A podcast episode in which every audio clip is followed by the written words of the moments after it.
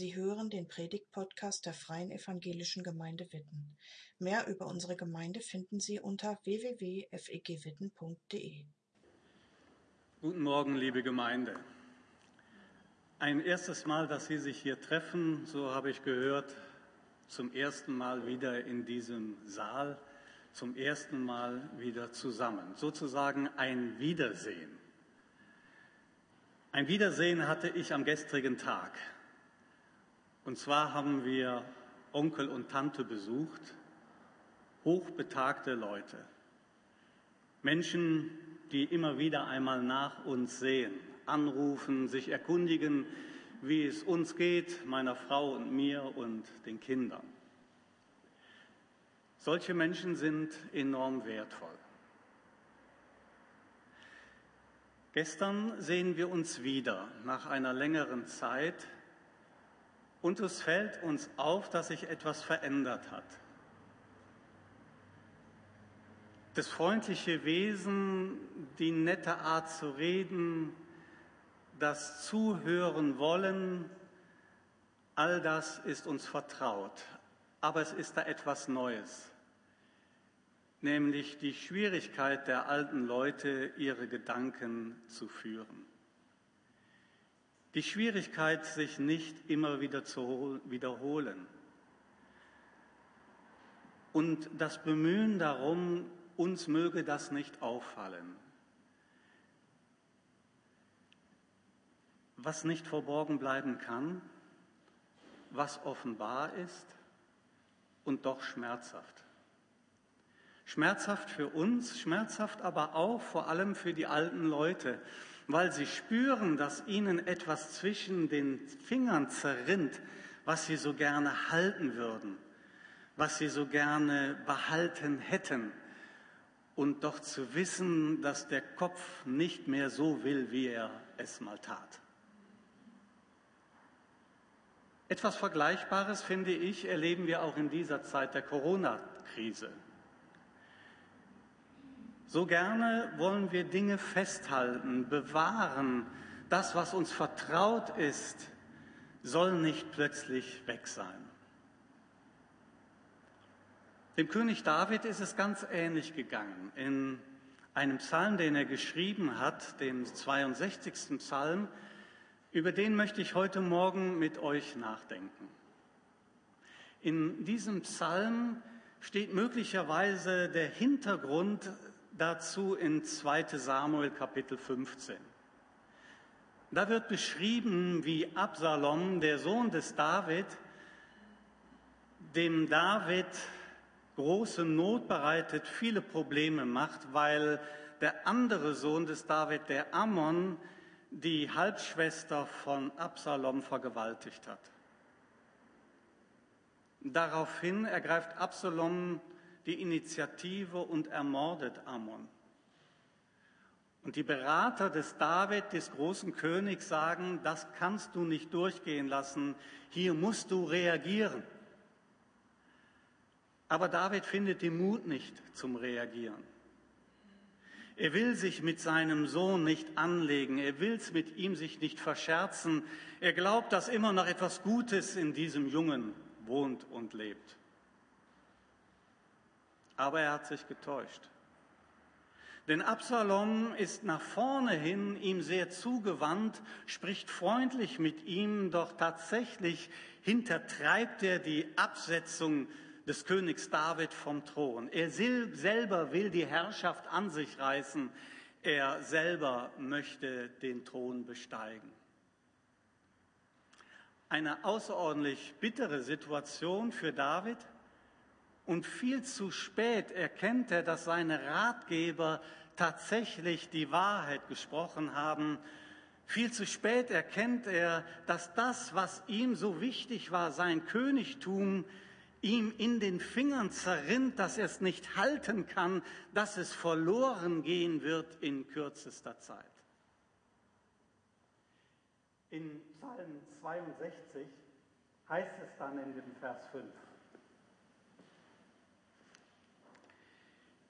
Ständig schmiedet ihr Pläne, um mich von meinem Ehrenplatz zu stürzen. das macht euch Vergnügen, mich zu verleumden. Euer Mund sagt mir Segenswünsche, aber im Herzen verflucht ihr mich.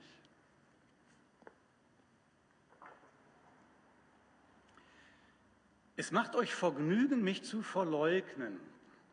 Nach vorne hin ganz freundlich, hintenrum seid ihr grottenfalsch. Schon sammelt Absalom seine Truppen, um David abzusetzen. Schon marschiert das Heer auf ihn zu. David muss sich verstecken. Und David sagt in den Versen 2, 1 und 2 etwas ganz Merkwürdiges, Besonderes. Nur auf Gott vertraue ich und bin ruhig. Von ihm allein erwarte ich Hilfe. Er ist mein Fels. Er ist meine Burg, wo ich in Sicherheit bin. Ich werde nicht wanken. Allein auf Gott vertraut meine Seele, ich bin ruhig, ich erwarte Hilfe von Gott, meinem Fels und meiner Burg. Bei ihm bin ich in Sicherheit. Und dann wie eine Selbstermutigung, ich werde nicht wanken. Und liest man dann weiter in dem Psalm die Verse 4, dann klingt das plötzlich völlig anders und ganz unverbunden steht ein neuer Gedanke da, neben diesem Ausdruck der Selbstberuhigung, der Selbstermutigung. Wie lange stürzt ihr euch auf einen einzigen, um ihn totzuschlagen, ihr alle miteinander? Eine Mauer, die sich schon neigt, eine brüchige, schwankende Wand. Mehr bin ich doch nicht.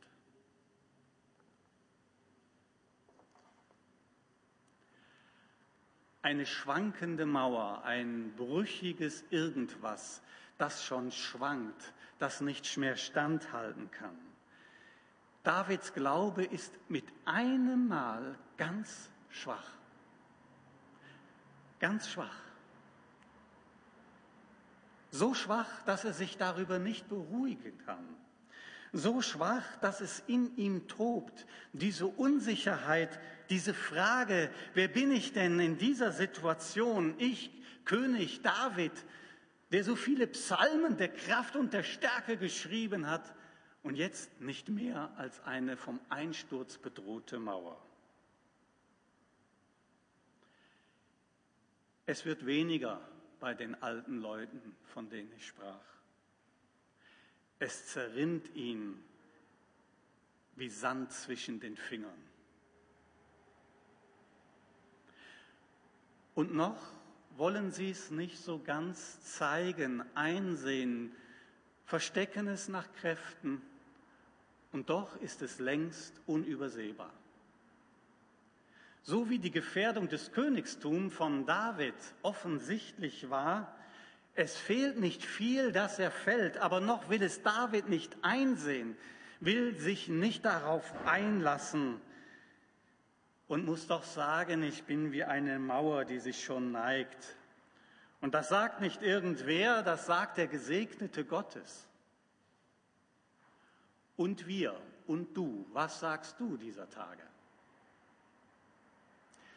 Wenn ich in unsere Gemeinde in Dortmund hineinschaue, begegnen mir zunehmend viele Menschen, die auch nicht mehr so sicher sind in ihrem Stand und Standpunkt. Menschen mittlerer Jahre, die sich plötzlich fragen, warum gehe ich überhaupt noch in die Gemeinde? Nun, als ich noch Kinder hatte, die ich zum biblischen Unterricht brachte, machte das Ganze noch Sinn. Aber jetzt, wo die Kinder groß und selbstbestimmt sind, na ja, da muss ich nicht unbedingt in den Gottesdienst gehen. Wir haben eine Umfrage gemacht und gesagt, wie ist es denn jetzt in der Corona-Zeit für euch? Und wir waren ganz überrascht, dass doch ganz viele gesagt haben, na ja, wir sind überrascht festzustellen, dass wir ohne die Gemeinde doch auch ganz gut auskommen. YouTube-Angebote gibt es der vielen, ihr übertragt die Gottesdienste. Und das ist auch mal ganz nett im Bademantel, Predigten hören, nicht immer pünktlich sein müssen. Und wir fragen uns, ist es das, ist es das, was uns trägt? Ist es die Gemeinschaft, die wir untereinander haben, die uns wirklich Halt und Stand gibt in unserem Glauben? Haben wir da möglicherweise etwas übersehen? Und mit dem Glauben hält der, was er verspricht. Hält er mich tatsächlich jetzt, wo ich einmal etwas spüre von Krise, wo ich doch Wohlstand gewohnt bin und dass es eigentlich alles gut läuft, wo ich mir über Gesundheit und Krankheit und lebensgefährliche Krankheit schon gar keine Gedanken gemacht habe. Und ist es wahr, das, was ich glaube? Ist Gott wirklich der Starke, der Mächtige, der hilft in jeder Situation, heute und morgen? Und hätten wir nicht gerne so etwas wie einen Messias dieser Tage, einen Retter, einen Kanzler, eine Kanzlerin, die uns durchführt, sagt, so machen wir das, alles wird gut, Leute. Hätten wir nicht gerne jemand, der durchgreift und sich um unser Klima kümmert, und sagt auch, in 30 Jahren werden eure Kinder noch zu essen haben. Keine Dürren, keine Überschwemmungen. Und sehen wir uns nicht gerade dieser Zeit auch nach einem, der für Recht und Gerechtigkeit sorgt, der dafür aufkommt, dass wir morgen auch noch Arbeit haben und nicht in Kurzarbeit landen oder in der Arbeitslosigkeit?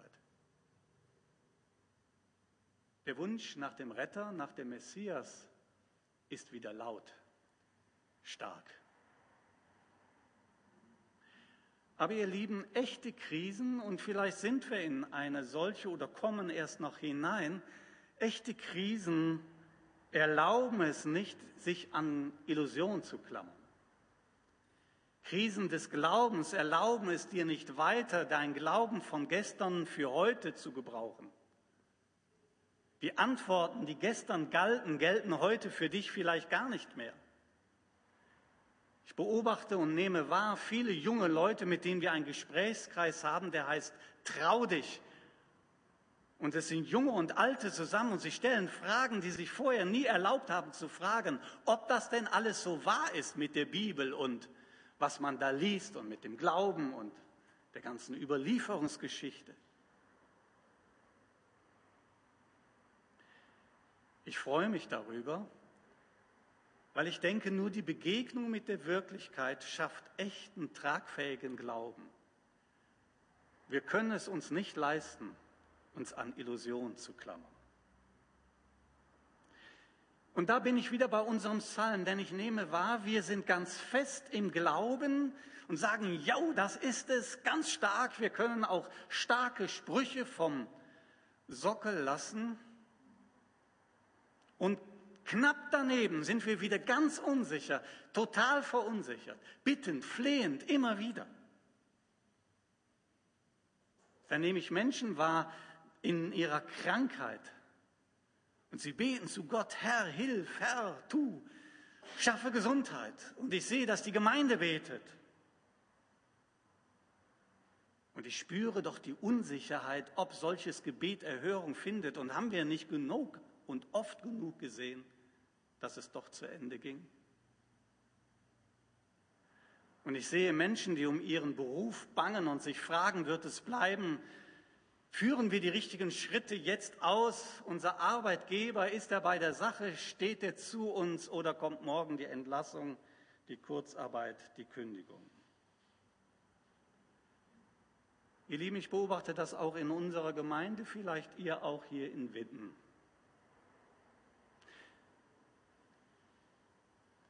Meine Gemeinde steht an eurem Gemeindehaus. Ist das so? Eure Gemeinde? Meine Gemeinde. Ich vermute, ihr wollt damit etwas ausdrücken, dass ihr dem verbunden seid, dass ihr dazu steht, dass ihr euch hier wieder trefft, dass ihr sagt, wow, wir machen schon was her, aber ist das wahr? Trägt es? Hält es? oder hält und trägt das Gewohnte, das wir kennen in unseren Gemeinden, wie es vor Corona war. So möge es doch wieder werden, höre ich in der Gemeinde. Dann ist das vorbei und es wird alles wieder sein, wie es war, sagen die einen. Und die anderen sagen, was wir brauchen, sind mächtige Zeichen und Wunder Gottes. Wir wollen sehen, was wir in der Apostelgeschichte so oft lesen, dass Gott sich mächtig erweist und deswegen wollen wir darum beten, um Zeichen und Wunder. Und dann geschehen alle möglichen Besonderheiten oder auch Absonderheiten.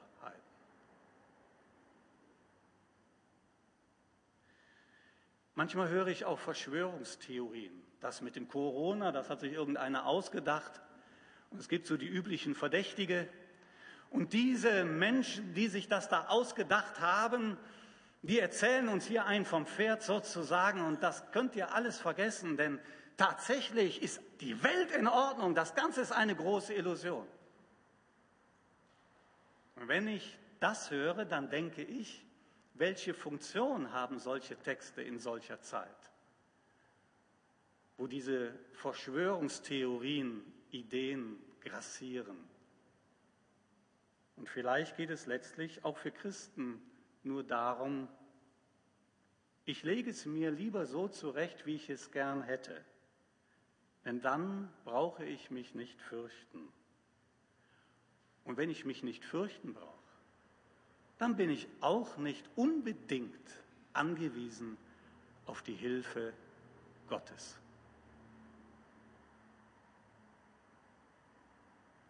Schauen wir also unsere Situation an, wie sie wirklich ist. David klagt es zunächst in Gottes Ohr. Hier findet er den Mut, sich auszusprechen und seinen Glauben, der da wankt, auszusprechen, anzusehen und im Gebet finden wir auch den Mut, unsere Gemeinde anzusehen. Und so möchte ich euch jetzt drei Fragen zeigen, die ihr jetzt gleich auf dem Bildschirm sehen werdet. Dazu hören wir ein wenig Musik. Und denkt einmal über diese Fragen nach. Lasst ihr einmal an mich rankommen, das ist mein Anliegen, dass ihr euch besinnt und schaut, was das für euch bedeutet.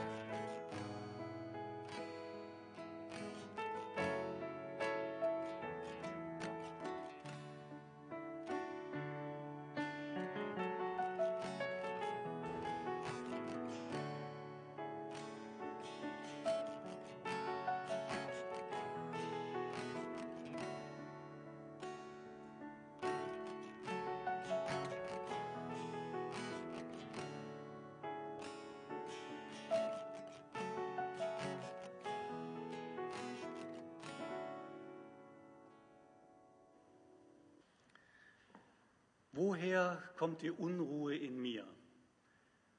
Wovor möchte ich am liebsten weglaufen?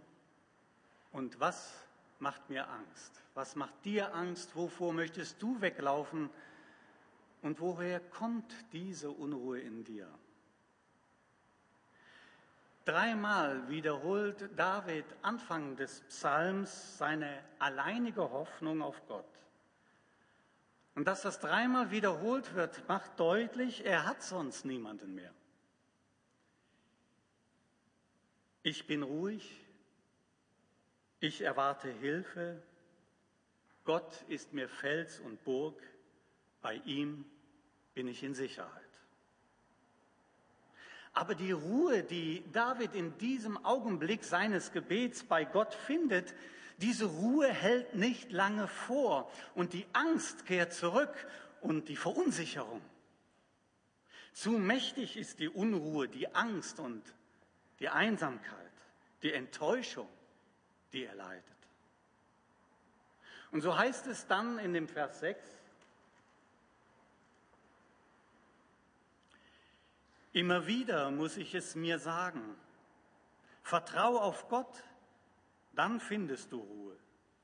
Er allein gibt mir Hoffnung. Er ist der Fels und die Burg, wo ich in Sicherheit bin. Darum werde ich nicht wanken. Habt ihr gemerkt? Immer wieder muss ich es mir sagen. Das ist mit einem Mal nicht durch. Es ist kein Gebet gesprochen und ist die Welt in Ordnung, großer Friede ist eingekehrt in die Seele. Nein, David erlebt es, wie ich es erlebe und du vielleicht auch. Immer wieder muss ich mich an diesen Gott wenden. Immer wieder es meiner Seele zusprechen. In ihm finde ich Ruhe. Er ist mein Trost. Er gibt mir Standkraft. Vertraue auf Gott. Dann findest du Ruhe. Immer wieder richtet David seinen Blick hin zu Gott. Er allein, sagt er, gibt mir Hoffnung. Er ist der Fels, er ist die Burg. Bei ihm bin ich sicher. Soweit die Wiederholung. Doch ist in diesem Psalm an dieser Stelle auch etwas Neues, denn er ändert dieser Kehrreim, endet nun, darum werde ich nicht wanken. Darum werde ich nicht wanken, weil Gott mein Fels ist, weil er die Hoffnung, er die Burg ist und nicht ich. Vielleicht lehrt uns die Corona-Zeit, dass wir uns zuvor sehr auf uns verlassen haben, auf unseren Glauben, auf unsere innere Stärke und gefestigt sein. Und mit einem Mal merken wir, so gefestigt, so stark, so intensiv mit Jesus verbunden sind wir gar nicht. Da hörst du die Nachrichten und du hast die Schweißperlen auf der Stirn. Dich treibt die Unruhe und die Furcht um und du kannst dich darüber gar nicht beruhigen. So stark ist der Glaube in mir gar nicht. Mein Glaube nicht und auch so stark ist meine Gemeinde nicht. Das, was ich hier gesucht und gefunden habe für lange Zeit, jetzt ist es nicht mehr da. 70 Leute vielleicht, die hier sitzen. Wo sind die anderen? Was gibt uns Halt? Was gibt uns Zukunft? Was gibt uns Stabilität, wenn so viele fehlen von denen, wie wir vorhatten? Und vielleicht realisiert ihr auch, da ist kein Messias. Da kommt niemand um die Kurve und reißt uns heraus und alles wird gut. Vom Psalm 62 des Davids lerne ich Folgendes. Mit der Festlegung auf Gott kehrt bei David die Zuversicht zurück. David kann zunehmend, langsam, zunehmend glauben, was er betet und bekennt. Über dem Gebet festigt sich seine Gewissheit. Darum werde ich nicht wanken. Darum werde ich nicht wanken ist etwas anderes als ich werde nicht wanken. Darum beschreibt den Grund. Und dieser Grund, den findet David tatsächlich allein in Gott.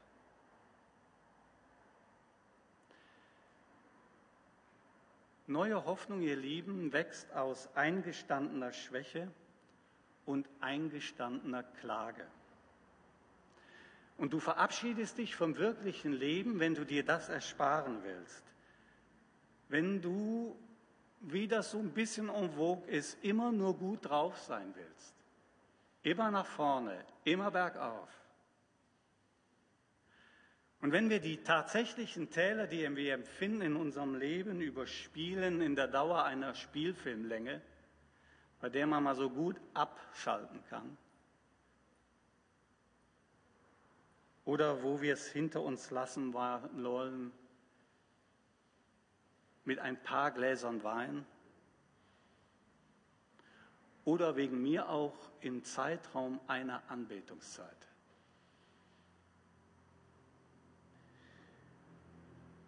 Die Alternativen, die David beschreibt in seinem Psalm, taugen auch nicht mehr. Vers 11. Verlasst euch nicht auf Gewalt.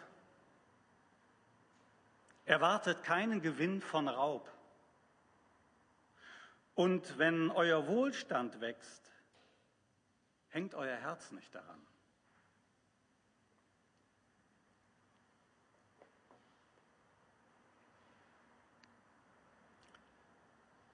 Worte und Gedanken sind immer schneller als das, was die Seele fühlt. Und oft kommt die Seele nicht mit mit dem, was wir gedacht haben. Aber überspringen wir die Bitterkeit, die Angst, den Schmerz, die Trauer, die Verunsicherung unserer Seele, werden wir darüber nicht glücklich.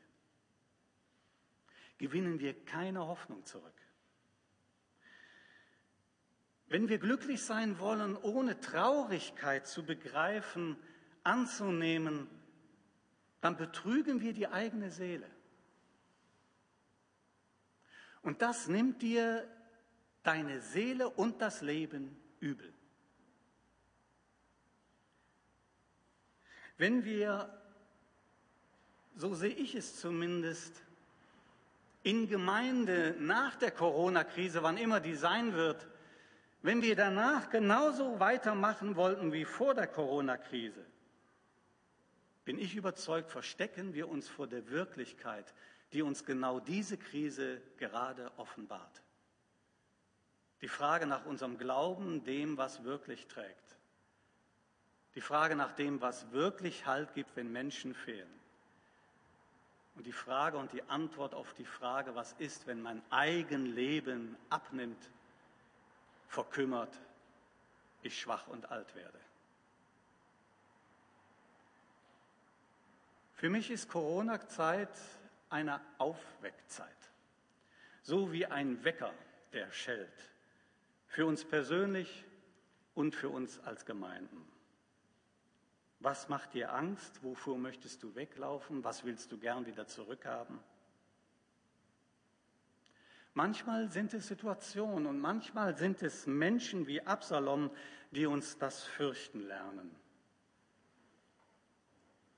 Aber schreibt David, Menschen, Vers 10, Menschen ob hoch oder niedrig, ein Hauch sind sie, ein täuschendes Nichts. Auf der Waagschale schnellen sie in die Höhe, sie zusammen sind leichter als ein Hauch. Dieser Vers hat ja eine wunderbare Doppeldeutigkeit. Einerseits heißt es, du musst vor den Menschen nicht so furchtsame Angst haben. Denn so mächtig sind die auch wieder nicht, wie sie sich aufführen, aufspielen.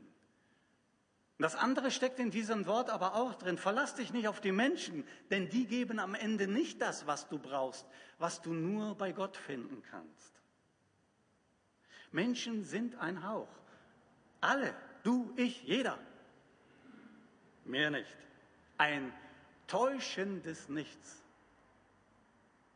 Und so gewinnt David Distanz gegenüber seiner Situation, Distanz gegenüber dem Absalom, Distanz gegenüber seinen Verfolgern, Distanz auch gegenüber seiner Vergangenheit, die er sich nicht einfach wieder zurücksehnt, sondern weiß, jetzt muss ich in dieser Situation reagieren, standhalten, mich verhalten, damit Zukunft Zukunft hat. Und so hat er es dann auch getan. Er ist aus diesem Konflikt, aus dieser Situation tatsächlich herausgekommen, weil er sich abrücken konnte von seinen Gedanken, von seinen Ängsten, von seinen Verfolgern, sich innerlich distanzieren konnte von dem, was ganz nah an ihn herandrang, indem er sich von dem abrückte und heranrückte an Gott. Immer wieder muss ich es mir sagen. Seine Gottesbeziehung ist die Isolierschicht, die schützende Isolierschicht zwischen dem, was auf ihn eindrängt, zwischen der Wirklichkeit, die ihn umtreibt, und dem unsichtbaren Gott, der über allem Regie führt. Und so folgt dann in dem Vers 9 der Anruf an die Gemeinde, mit dem ich die Predigt beenden möchte. Ihr hier in Witten, ihr, die ihr zu seinem Volk gehört, setzt allzeit euer Vertrauen auf ihn, schüttet euer Herz bei ihm aus, denn Gott ist eure Zuflucht. Amen. Danke fürs Zuhören. Sie wünschen sich jemanden, der ein offenes Herz und Ohr für Sie hat? Wir haben ein Team von Seelsorgern, das sich freut, für Sie da zu sein und vermitteln Ihnen gerne einen Kontakt. Anruf genügt unter Witten 93726.